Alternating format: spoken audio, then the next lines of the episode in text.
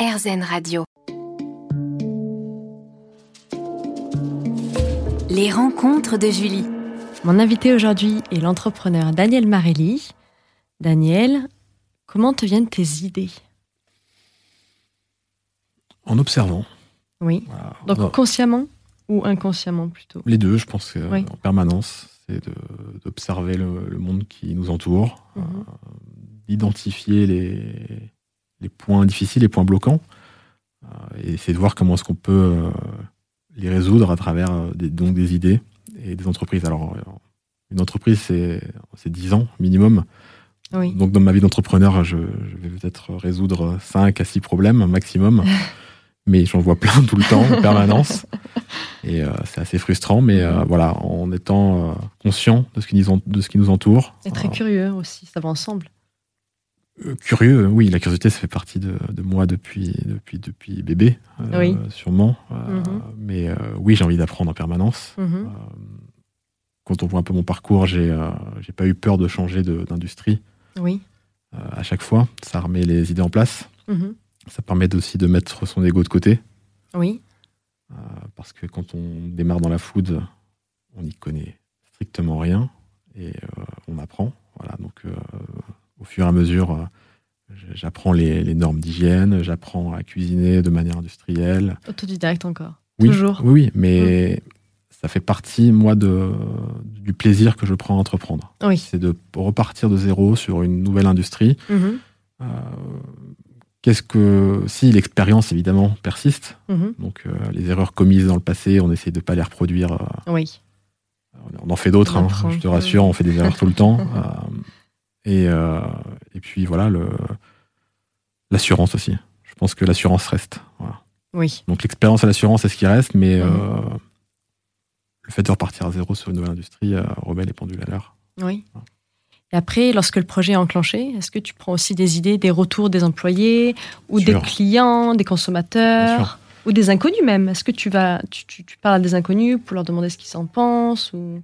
Alors, dans l'ordre, il faut être à l'écoute de tout le monde. Oui. Alors, évidemment que entreprendre, c'est partir d'une idée, donc c'est être à la base un peu têtu. Donc c'est l'envie d'exécuter son idée, euh, celle qui nous obnubile, qui est, qui est en permanence euh, dans notre tête. Euh, on s'endort avec, on mange avec, on passe à notre vie avec. Elle déborde sur l'entourage aussi. Mhm. Mais à partir du moment où on commence à la construire, à la développer, on s'entoure de gens, donc d'employés, d'employés qui Oui. rejoignent l'aventure. Évidemment qu'il faut les écouter. Euh, C'est enrichissant. c'est- plus qu'enrichissant, c'est que euh, c'est collectif. Oui, c'est collectif. Oui. La collaboration. Euh, on a, je n'ai pas le savoir absolu. Euh, Mhm. déjà, je suis pas seul dans l'aventure. On est, on est deux avec Alexandre, et puis Oui. maintenant un peu plus. Et donc, c'est tout le monde apporte sa pierre à Mhm. l'édifice. Et, et tu parlais aussi donc des clients, des consommateurs et même d'inconnus. Nos clients nous écrivent, nous font des retours. Mhm. Euh, quand c'est pertinent, on les prend en compte et on essaye de les appliquer et les mettre en œuvre immédiatement. Voilà. Donc oui, ça fait partie de, de, l'ent- de notre- de nos entreprises, de notre entreprise, mais je pense que c'est aussi le monde d'aujourd'hui qui, qui veut ça. C'est, euh, on ne Oui. peut pas ne pas écouter euh, ses clients. Bien Voilà, sûr. Et comment créer son entreprise pour qu'elle dure? Alors c'est difficile, mais comment on pourrait créer une performance durable? Bon, il y a l'idée. Et euh, l'idée qui, va faire en sorte que la, la société survive Oui. voilà, à, ses pro- à ses premières années. euh, L'exécution, et puis je pense l'essentiel, c'est l'équipe. Mhm. euh, que l'on recrute. Le on fait pas, on construit pas une, un géant ou pas, hein, pas forcément. cer- Certaines personnes n'ont pas envie de construire de géants, euh, mais en tout cas, on ne construit pas une entreprise seule. Mhm. Et donc, l'équipe est primordiale, les, les recrutements, euh, les gens qui s'associent au projet. Donc, si on veut durer, euh, je pense qu'il ne faut pas se tromper. euh, il faut savoir travailler à plusieurs. C'est quelque chose qu'on apprend aussi dans le temps. Mhm. je pense pas avoir été un très bon manager à l'époque. Quand on démarre un projet à 20 ans, on bah, ne sait pas ce que ça veut dire, manager. Bien sûr. On peut avoir de l'empathie innée, d'avoir Mhm. avoir ce sens-là de la, la discussion et de l'écoute, mais on ne sait pas manager. manager. Je pense que être meilleur aujourd'hui euh, à presque 40 ans. Euh, voilà, donc euh, aujourd'hui, pour moi, la force euh, de Luna, qui est peut-être la boîte la plus mature aujourd'hui Oui. dans, dans- dans- dans- de mes expériences, c'est l'équipe. Voilà. D'accord. Je ne me comporte pas du tout de la même manière avec mes équipes que j'ai pu le faire chez Black Pills ou, ou chez Deezer encore. Merci c'est différent. Merci Daniel. Bah, On se retrouve dans un instant pour la fin de cet entretien. Déjà Déjà. Les rencontres de Julie. Merci d'être avec nous sur RZN Radio aujourd'hui en compagnie de Daniel Marelli. Alors Daniel, on parlait de ton parcours et de manière générale, comment gères-tu tes pensées et émotions négatives? Es-tu en pro au stress? Alors, je l'étais à l'époque. Mhm. Je l'étais à l'époque, mais euh, j'ai développé peut-être une- cette capacité à, de, à, à être de moins en moins stressé. D'accord. Euh, je pense à. Avec l'assurance aussi. Voilà, je, ça rejoint le point dont je parlais tout à l'heure, ça, va- ça va de pair avec l'assurance Mm. euh, qu'on acquiert dans le temps euh, et par l'expérience. Mais euh, j'essaye de. Enfin, il y a du stress, il y a du bon stress et du mauvais stress, et j'essaye de ne pas regarder et de pas prendre en compte le mauvais stress. Voilà. Le bon te Le, booste. pour moi, moi, le bon stress me, me booste. Euh, j'aime les deadlines. J'aime m'imposer euh, des gros challenges.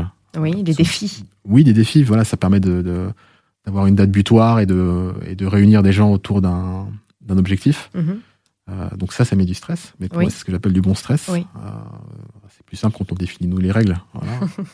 Euh, mais le mauvais stress, les mauvaises rencontres, les, les mauvais moments, les mauvaises nouvelles, il faut apprendre à les passer, à les laisser, à les mettre vite derrière soi. Et lorsque tu te sens submergé, comment fais-tu pour éviter le surmenage? Pour, pour ne pas avoir ce mauvais stress alors? Quelles sont tes astuces si tu peux nous en communiquer?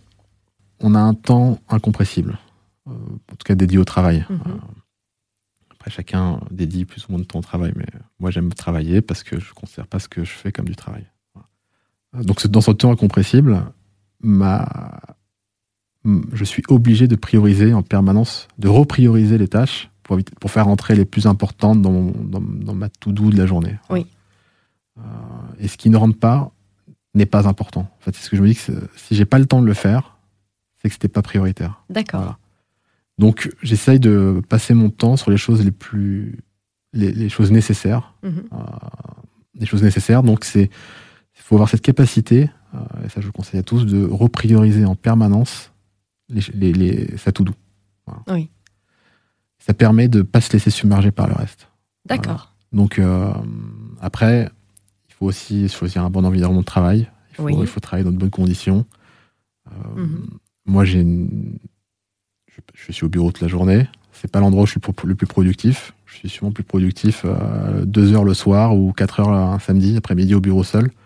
J'ai l'impression d'avoir euh, de, de réaliser deux journées ou trois journées de travail pendant ces quatre heures. Voilà. Parce que là, le calme est nécessaire. Oui. Et le fait de ne pas être appelé, interrompu au téléphone ou quelqu'un qui, qui vient et qui pose une question. Bien sûr. S'isoler. M'isoler permet d'être beaucoup, beaucoup plus euh, opérationnel et euh, performant. ouais, performant. Et comment choisis-tu les sociétés dans lesquelles tu investis? Parce que tu es aussi business angel. Alors, oui, j'ai, depuis quelques années, j'ai investi dans des sociétés, euh, donc très très tôt, hein, Mhm. très, tôt en amont dans les, dans les projets.